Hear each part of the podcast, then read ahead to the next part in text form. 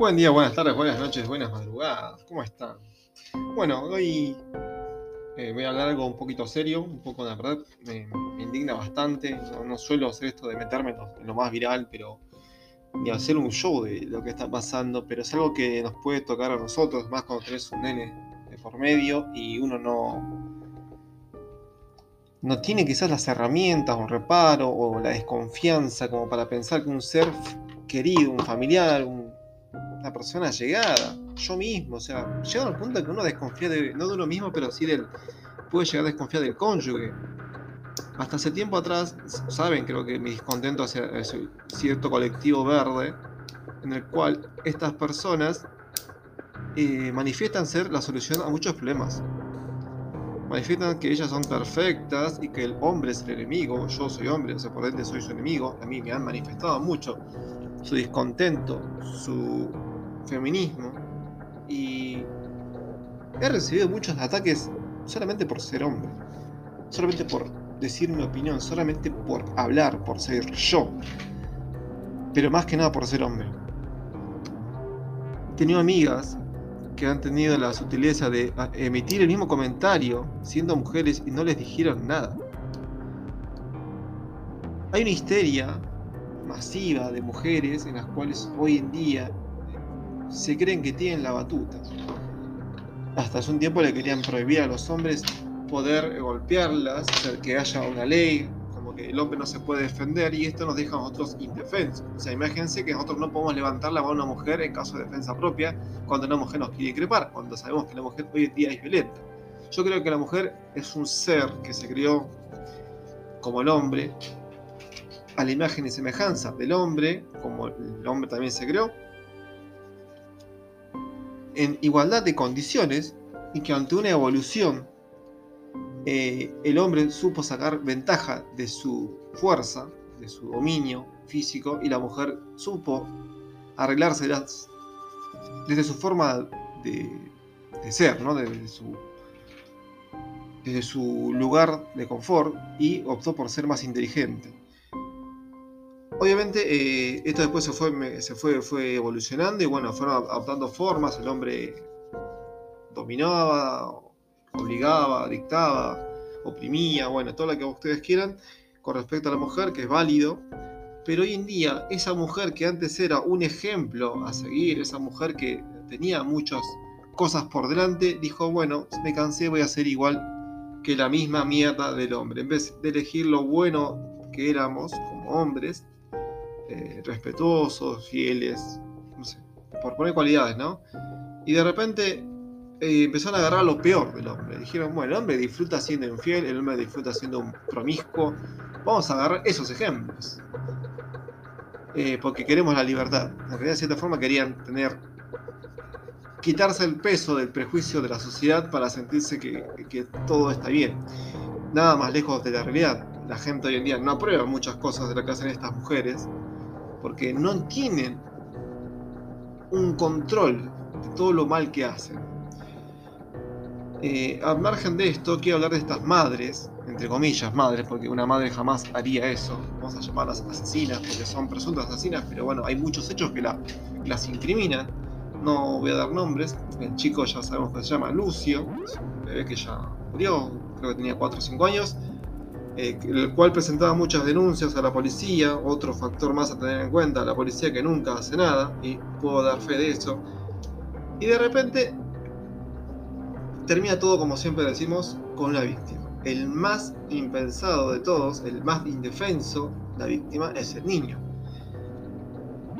Yo como padre sustituto, padre adoptivo del hijo de mi novia, yo puedo hablar de que a veces hay signos, hay síntomas que el niño no sabe, porque el niño no puede hablar, que se calla pero uno tiene que estar ahí a la expectativa de incluso el lavado de cabeza que puede meter un padre que no lo ama, un padre que no lo quiere, un padre que no respeta a su hijo.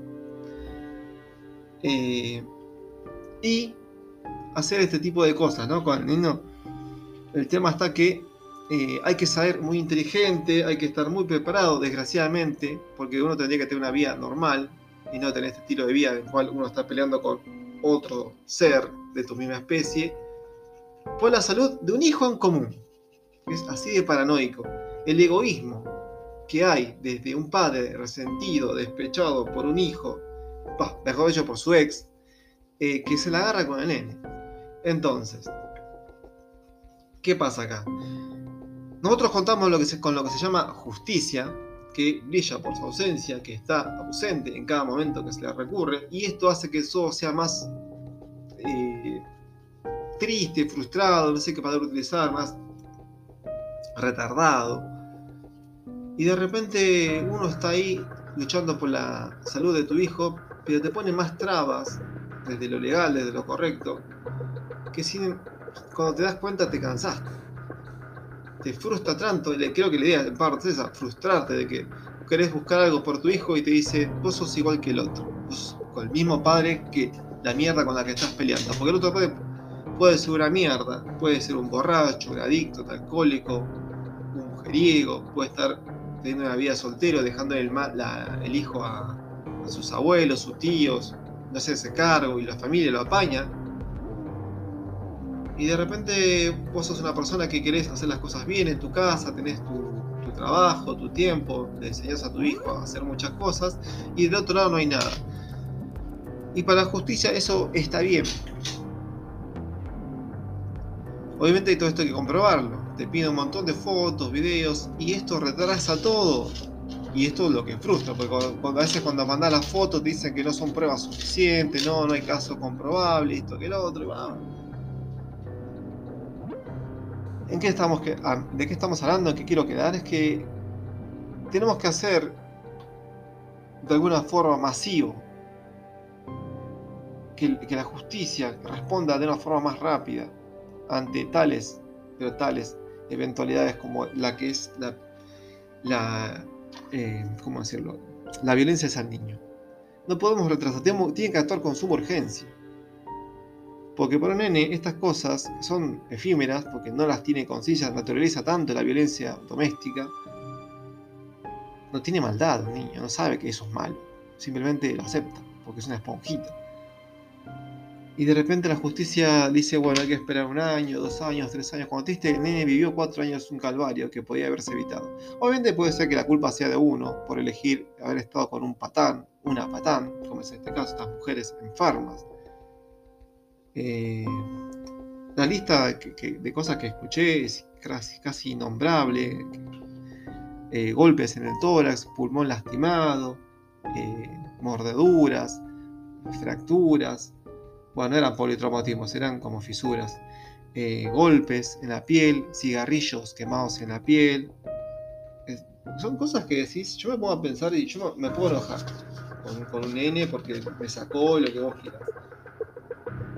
Pero de ahí a prenderle fuego con cigarrillo en la espalda, morderlo, que le dejen marcas del sentido que. Una cosa, una cosa uno puede jugar. Yo juego a las mordidas con, con el nene de mi novia él me muerde, él aprendió a morder, me parece fantástico que aprenda a defenderse. Y de repente eh, yo lo puedo morder también a él, pero nunca dejarle marcas. O sea, ¿con qué bronca le podés morder para dejarle marcas? Cosa que la veo en una autopsia. Supuestamente se murió por, por dolor, por tantos golpes, por tanto daño. La verdad que no lo sé. Eh, tendría que haber leído un perito más profundo de esto. A veces uno ve el noticiero y romantiza estas cosas para que se encuentre culpable y a veces se equivoca la justicia. Pero en este caso, los noticieros, mejor dicho, se equivocan. En este caso no, no, hay... Bueno, no puedo decir que no haya justicia porque todavía no se termina el caso, pero las chicas están eh, tras las rejas, están presas. Las cambiaron incluso de, de, penitenciario porque estaban creo que de La Pampa y las mandaron a San Luis. Esto no se escapó a las noticias, obviamente en el lugar carcelario se hizo una justicia por mano propia y las mordieron a golpes. Que creo que uno puede escarmentar con eso, ¿no? Eh, habría que ver cómo.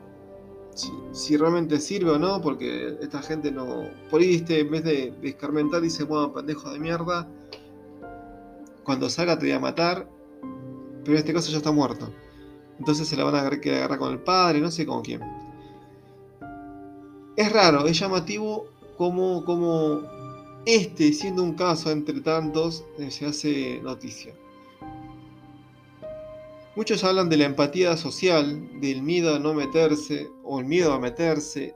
Y soy, soy bastante metiche. Yo, yo no digo que soy justiciero, pero a veces es humano. ¿Escuchás un grito de ayuda? Yo me acuerdo que una vez tuve un episodio con mi exnovio cuando convivía en departamento y escuché un grito de ayuda, socorro, ayúdeme, esto, que el otro. Yo estaba por llamar a la policía y me agarré a mi novia y dice: No te metas.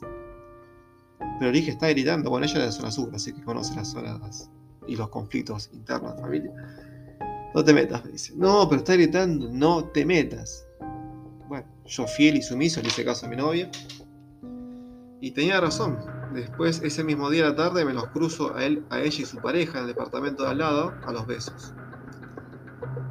Dice, ¿viste? Me dice.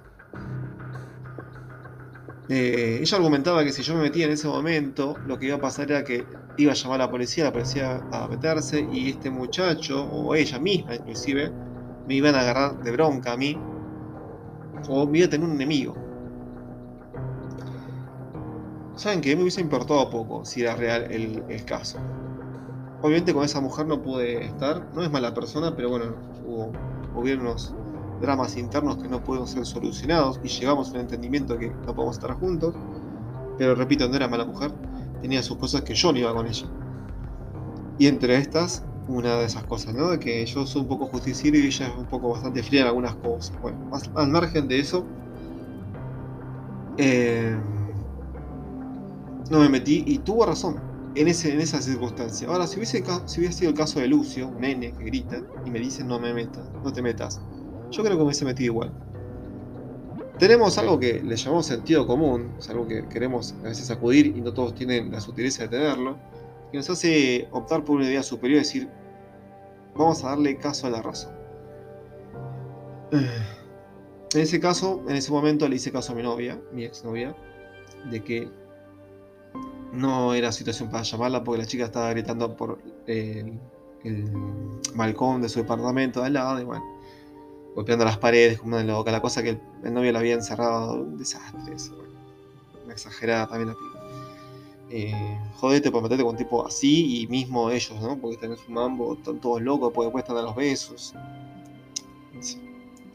Pero si hubiese sido un Edu, un, menor que la verdad que no tiene defensas, eh, o si veo cosas por el estilo, me meto. Y de repente me hubiese molestado poco que alguien venga y se enoje conmigo, porque pasa siempre eso. Tengo un vecino que me dejaba la basura en mi casa, en la puerta de mi vereda, me la tiraba y su vereda estaba limpia. Y yo le hablé, obviamente, con una persona civilizada, y dije, mira, esto está pasando acá. Digo, no, no, no, fue una vez, no, no, fue siempre. Digo, me está dejando mucha suciedad. Tal punto que el tipo, no sé por qué, un día sacó algo putrefacto, me dejó un olor a podrido y se lo tiré en su puerta. Así muchas veces hasta que un día me enojé, porque no dejaba de hacerlo. Incluso tenía una cámara, me importó poco. Agarré, dejé un tacho y se lo tiré. Sigo caminando por la cuadra y este muchacho viene corriendo violentamente y me increpa de una forma violenta, casi amenazante, al modo de chiquito de barrio, si fuese una villa esto. me dice si le tiré la maceta, a lo cual yo respondo, ¿qué maceta? Porque yo no vi ninguna maceta resulta que un tacho con tierra era una maceta. Yo, la verdad, como estaba lleno de pintura, pensé que era un tacho con pintura. ¿Qué pasó? El tipo este intentó provocar la ira, la, bronca. Obviamente yo soy de artes marciales y sé que lo que primero, lo último que tengo que hacer es recurrir a la violencia. Y me mira fijo a tal forma de que me achique o que tenga miedo. Y lo miro fijo el muchacho es mucho más alto que yo, y me dice eh, que, nada, que tenga cuidado. ¿De qué? Nada. Que si fui yo el que tiró la maceta, estoy muy equivocado. Está bien, pero no tiré ninguna maceta. Porque para mí no era ninguna maceta. La cosa es que eh, me empuja con el hombro y busca la riña. Yo también lo firme, obviamente. Yo eso lo considero bastante alfa, no caer en la ridiculez de la pelea. Aparte yo tenía un ambos, como que eso se trenza, que se rompe. La verdad que ir a trabajar así no, no, no, no. ¿Cómo llevo el trabajo yo, viste? Después de una riña. Es bastante primitivo el tema. Bueno, son cosas que pasan en zona oeste. Y aparte esto es una distribuidora bastante conocida, una vergüenza que, tenga gente de esta calidad, de este, calibre. Eh, la, la, cosa es que, bueno, hablé con un policía y me dijo, eso es denunciable, pero bueno, la policía no te da pelota, no te da pelota. Y es donde yo digo, ¿no? Qué bronca, ¿no? Porque uno quiere hacer las cosas bien y de repente la sociedad es muy violenta. Y no podés. No podés eh, ejercer una tranquilidad, una paz, porque todo el mundo está violento. No, no hay, forma. Siempre vas a encontrarte algún vecino, alguien loco. O sea, los problemas van a estar siempre. Entonces, ¿por qué no tener un problema con justa razón, como el caso de Lucio? Si ves algo sospechoso, a lo sumo te ganas un enemigo. Pero por lo menos denunciaste algo que considerabas válido. ¿Te puedes equivocar? Sí. ¿Se puede enojar con vos? Sí. Pero el hecho de sucumbir ante una persona que está sufriendo, yo creo que es, eso es un héroe con o sin capa, como usan esa frase así nomás a la ligera, es un héroe sin capa. porque Ricardo Ford, porque dio plata. Hacen héroes de gente que no lo es, que no tiene ni siquiera un gramo de valor moral, y lo exaltan. Y así está el país. Exalta gente como Maradona, Cristina Kirchner, ahora están exaltando a este pelotudo de Alexander Canigia, que es un idiota. Y de repente exigen justicia, cuando nunca se marcha por justicia real. Luchamos después de que murió el pibe. No luchamos por prevenir la justicia. Obviamente no se puede prevenir los casos. Pero fíjense cómo estamos apoyando todos la mediocridad. Planes sin trabajar, bonos, beneficios y así un montón de idioteces sin esfuerzo. Tanto la izquierda como la derecha quieren plata de arriba sin el menor esfuerzo. Son dos monedas, perdón, dos caras de la misma moneda. Gente que no quiere laburar con plata de arriba. Eso se tiene que acabar en este país. Tiene que haber en un mundo en el cual todos trabajemos y todos recibamos lo que nos merecemos.